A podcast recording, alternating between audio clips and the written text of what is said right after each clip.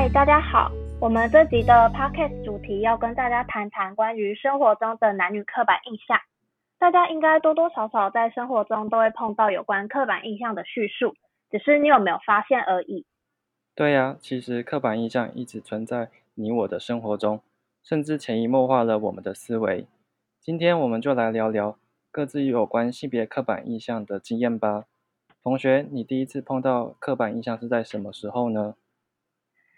呃，我第一次接触到刻板印象就是在家庭，家中的长辈从小就会对我说，女生坐姿要端正，女生讲话要温柔一点这类的话。我也是诶，小时候常常听到家里会说，男生要坚强，要有肩膀，男生不可以哭，会觉得很奇怪，想说为什么是用性别来决定的？然后我长大之后，他们就会针对我的穿着说。女孩子不要穿成这样子，那我究竟穿成怎样？我其实只不过穿了一件细肩带背心而已，觉得家里真的管太多了。偶尔家人甚至会说出“你嫁到别人家不会煮饭怎么办”，诸如此类的话实在非常多。嗯，女生会被规定穿着是可以理解的，因为当时民风保守，治安不好，加上男生比较不会碰到性骚扰的问题。有时反而男生穿太少会被认为是变态，女生就不会。那你对于女生要煮饭有什么想法呢？我一直在想，为什么女生就一定要会煮饭？好像这就是女人的天职一样。从小就被教导女生要有女生的样子，要温柔，要体贴，要做一个优雅的淑女。可是女生应该要有的样子到底是什么？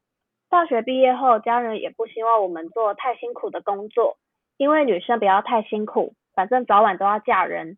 结婚之后，好像家务事都变成女人去做，学会煮饭，学会相夫教子。对于这种刻板印象，实在无法理解。我也觉得家事方面，男生也受到刻板印象的影响，像是爸爸要管理子女吵架的问题，修理家里坏掉的东西。男生要负责搬重物，例如瓦斯桶、大型家具，还有出去玩、回老家或者是到大卖场的时候，男生要负责开车。那你觉得是什么原因造成这个家庭分工的刻板印象呢？我认为之所以会有刻板印象的产生，是源自于这个社会结构。况且早期是农业社会，家中的资源大多落在男性身上。男性也变成所谓的一家之长，男性扛着家计，女性则变相必须依附着男性，而这些刻板印象的产生，便是源自于整个社会结构。这也就是为什么现代社会大多还是会要求女性要温柔体贴的原因。整个社会结构的压迫下，刻板印象就像是评断这个人的标准。我觉得可能跟当时的时空背景有关，以前女生能读书的少。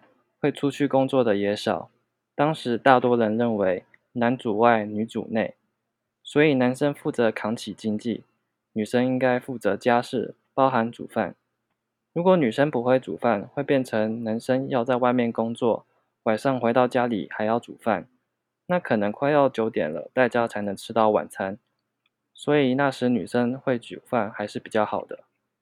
以现在的角度来看。或许可以用外食来解决这个问题。不过当时台湾经济刚起飞，家庭普遍不富裕，小孩子又很多，在外面吃会很贵，而且很难比较说是在外面工作付出比较多，还是做家事比较多。所以就干脆简单分，男生负责外面，女生负责里面。那男生的部分，你觉得呢？我觉得大多数女生的生理条件本来就没有男性好，这是不可否认的。所以像是要搬东西，女生搬不动，叫男生搬其实很正常。只是到后来习惯成自然，就变成遇到要搬东西的时候，就叫男生去做。但其实我们都忽略了，有些女性体力不一定会输给男性，或是两个女性去搬一个重物，其实也是可以的。没错，我觉得有些刻板印象。其实是以偏概全的想法。确实，普遍来说，男生的力气比女生大，但不代表女生力气就会很小，女生就要柔弱。或是有些女生可以像男生一样，力气跟男生差不多大。确确实，不过现代社会逐渐进步，女性受教育的受教育的比例也提高许多，女生比较敢于发声，有感受到女性逐渐受到尊重。我也觉得有在改善，不过现今刻板印象还是存在。你觉得该怎么办？有什么办法能打破这个框架呢？嗯，我觉得要打破男女的刻板印象，应该要从生活教育做起。现在社会重男轻女的现象减少了很多，但还是有刻板印象残存至今。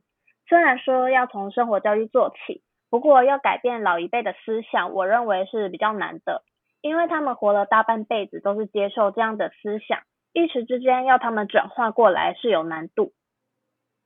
我也觉得老一辈的有些困难。因为他们已经习惯很久了。我觉得家庭最好的教育是好的家教，家长应该以身作则，但是很看人，因为他们也生活了一段时间，受以前长辈的想法影响程度不一。学校的部分也很看老师，老师的教学会影响到学生如何学习性别平等。例如，有些老师会很习惯说，男生负责搬桌椅。女生负责打扫教室之类的话，反而是老师强化学生对于男女的刻板印象。所以我才建议应该要从小教导孩童，进而去打破所谓的性别刻板印象。孩子就如同一片白纸，对他们来说，最先接触到社会化的地方就是家庭，再来就是学校了。所以学校的健康教育课程是非常重要的一部分。不应该因为是非考试科目而被冷落。而且每人对于男女平等的想法很不同，就女性主义也分好几种。如果学校老师教的跟家长想的想法不一样，很容易引起争执。老师的地位也不像以前那么崇高。所以我觉得把自己做好也是一种促进性别平等的方法，因为自己有时很难去改变自己，更何况去改变别人或教育别人。我们也会犯错，有错误的刻板印象。我们尽量不要影响别人，也不让别人影响到我们。另外一个，我觉得可以打破性别刻板印象的方式，是借由媒体传送给愿听人性别平等的概念。我们经常在大众传播下潜移默化的跟着形塑出媒体想要表达的想法，像是女性要维持体态，要擦保养品。利用化妆让自己更好看，那为什么男生不用呢？许多刻板印象的传达都是透过媒体，因此我觉得要改善这种风气，可以从广告、电视剧下手，但这种方法比较难就是了。确实很难，毕竟不管女生或男生，每个人几乎都爱漂亮，不喜欢丑的东西。也有许多男生开始健身，训练肌肉，保持身材。甚至有些男生开始化妆。虽然透过媒体传送比较难，但我有发现，像是一些卡通动画，以前的卡通电影都是以男性为主角，然后会遇到一个没有什么过程，却莫名其妙爱上他的女主角。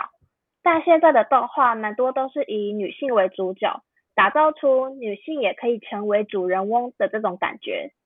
美国演艺圈发起的 Me Too 运动，我认为也是促进性别平等的一种过程。这种发展都是难得可贵的。我想了一下以前看过的卡通，发现打破刻板的印象也不少。女生的是主角的有《北海小英雄》、我们这一家、小魔女哆瑞咪等等，还有一些宫廷剧的电影，像是《神隐少女》、《风之谷》、《猫的报恩》。